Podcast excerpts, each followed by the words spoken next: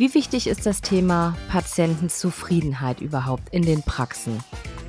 Die meisten Praxen berichten uns alltäglich, dass viel zu viele Patienten für einen ruhigen Praxisablauf tagtäglich in die Praxen strömen oder Kontakt zur Praxis aufnehmen. Das heißt, ist das Thema Patientenzufriedenheit wichtig, sodass ich mich damit auseinandersetzen soll?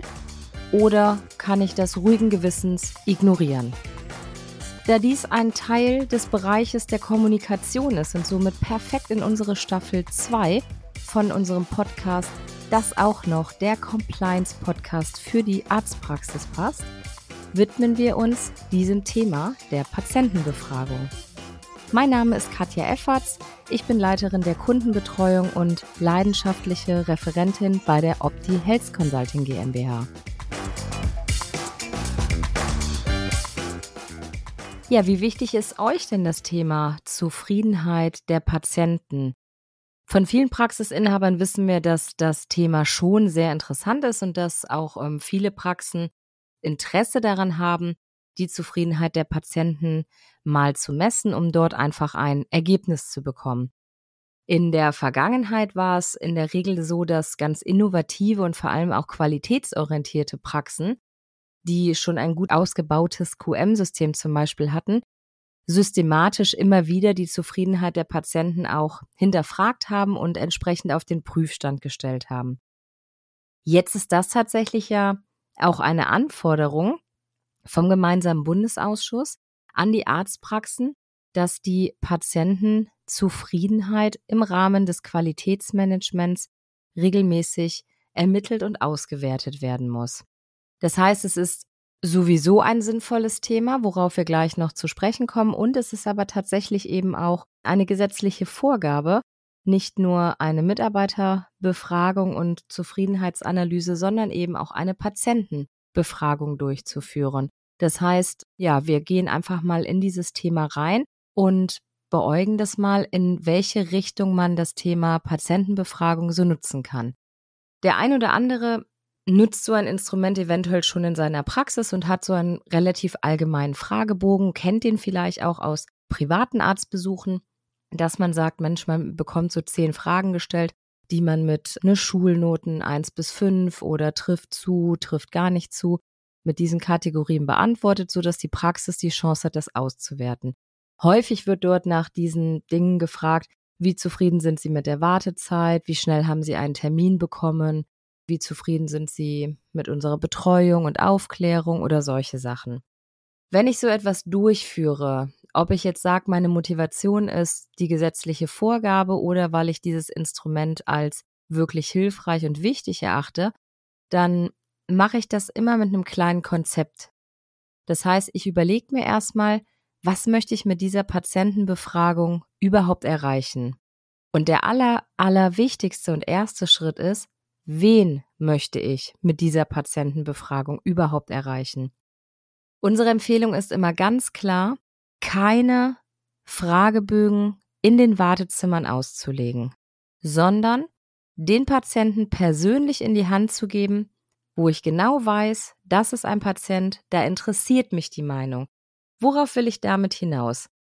Es gibt das Thema Patientenkategorisierung. Jeder von euch hat ja so den Wunschpatienten oder jede Praxis kennt ihren A-Patienten. Der Patient, der am liebsten von morgens bis abends den ganzen Tag, jeden Tag wieder in die Praxis kommen kann. Angenehm als Patient, zuverlässig, und bringt nette neue Patienten, ist termintreu, nimmt vielleicht auch Zuzahlungsleistungen in Anspruch und so weiter. So der Lieblingspatient einer Praxis. Den möchte ich natürlich auf jeden Fall zufriedenstellen. Dann gibt's aber ja auch im Rahmen der Patientenkategorisierung die sogenannten D-Patienten.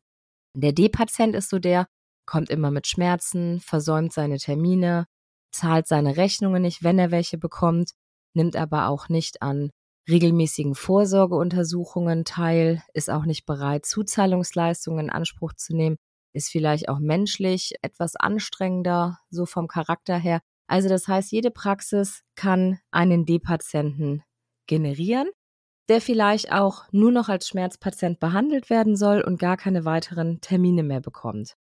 Wenn mich jetzt die Meinung von so einem Patienten interessiert, vom D-Patienten, dann verfälscht das natürlich entsprechend mein Ergebnis. Worauf ich hinaus will, ist, wenn ich einen Fragebogen öffentlich ins Wartezimmer lege und ich frage zum Beispiel, wie eingangs genannt, nach der Wartezeit.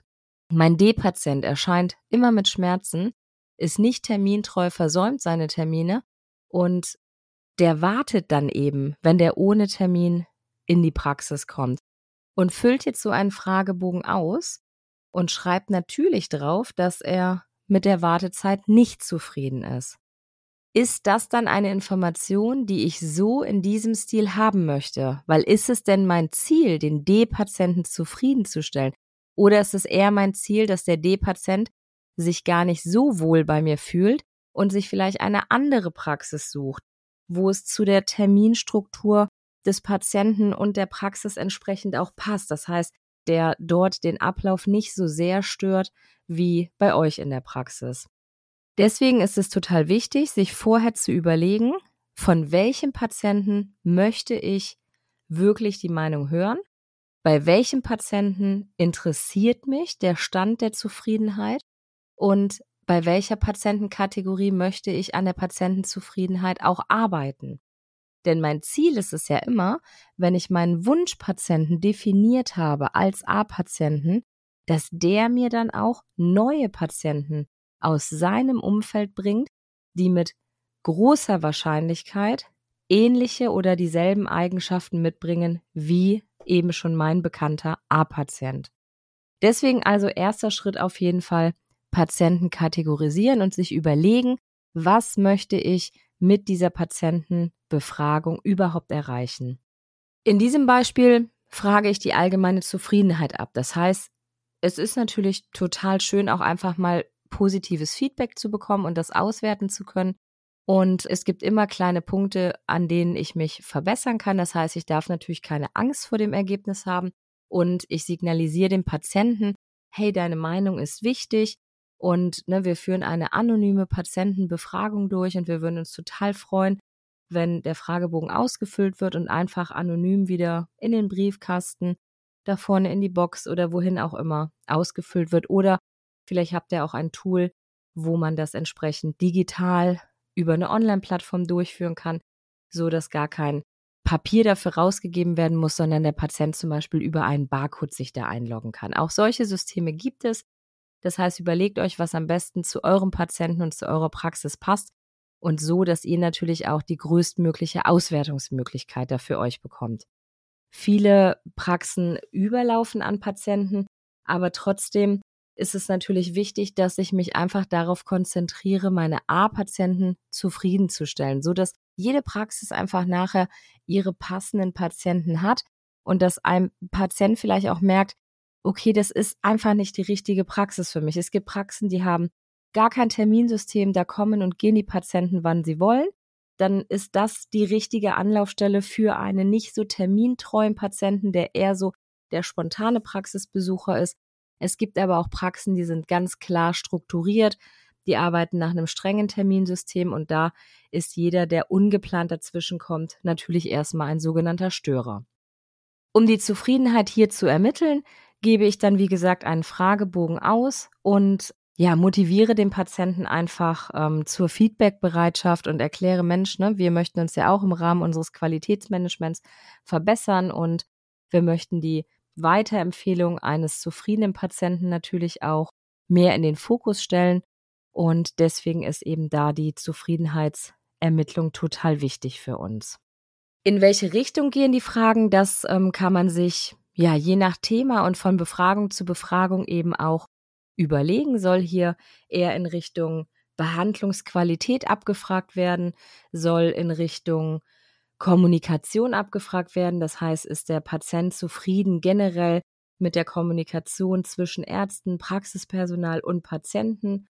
Oder bei der Behandlungsqualität ist er zufrieden mit der Wirksamkeit der Behandlung? die Verständlichkeit der ärztlichen Aufklärung, vielleicht auch die Einhaltung von Hygienemaßnahmen. Also das alles, was ja entsprechend in meinem Interesse ist und wo ich vielleicht auch Ziele habe, das in naher Zukunft zu verändern oder zu optimieren, in diese Richtung frage ich entsprechend ab. Ich kann die Patientenzufriedenheitsbefragung auch für einen kleinen bestimmten Personenkreis so nutzen, dass ich im Vorfeld der Einführung einer neuen Behandlungsmethode, zum Beispiel Behandlung in Vollnarkose oder Lachgassedierung oder solchen Sachen, bevor ich das einführe, schon mal frage, inwieweit denn überhaupt Interesse an so einer Behandlung besteht und wie die Bereitschaft der Patienten ist. Und auch da definiere ich mir wieder einen bestimmten Patientenkreis, der dann dafür in Frage kommt und ähm, von dem einfach meine Entscheidung dann natürlich auch abhängt, ob ich diese Leistungsspektrum-Erweiterung entsprechend in der Praxis dann auch einführen möchte. Ihr seht, die Patientenbefragung kann sehr vielseitig eingesetzt werden. Mir ist es immer total wichtig, sich nicht darauf zu beschränken, okay, das ist eine gesetzliche Vorgabe, wir müssen das jetzt machen, also machen wir das mal, sondern das ist ja Zeit, die entsprechend investiert werden muss. Sowohl die Vorbereitung als auch die Durchführung und auch die Nachbereitung und die Auswertung. Also nutzt dieses Instrument doch wirklich so, dass ihr auch entsprechende Fazit daraus ziehen könnt und dass ihr es mit diesen kleinen Hilfestellungen auch schafft, den Praxisalltag für den Patienten und für euch eben auch als Team ein kleines Stückchen besser zu machen. Habt ihr zu diesem oder zu einem anderen Thema noch Fragen oder möchtet ihr einfach ein bisschen mehr Input haben, dann schreibt uns einfach über info at opti-hc.de. Wenn ihr den Podcast hier abonniert, dann bekommt ihr weiterhin und regelmäßig tolle Tipps von uns. Lasst uns total gerne ein Like da, schreibt eine Rezension oder gebt eine Bewertung ab. Wir freuen uns über alles, was da von euch kommt. Vielen lieben Dank fürs Zuhören. Bis zum nächsten Mal. Ciao und tschüss, eure Katja Efferts.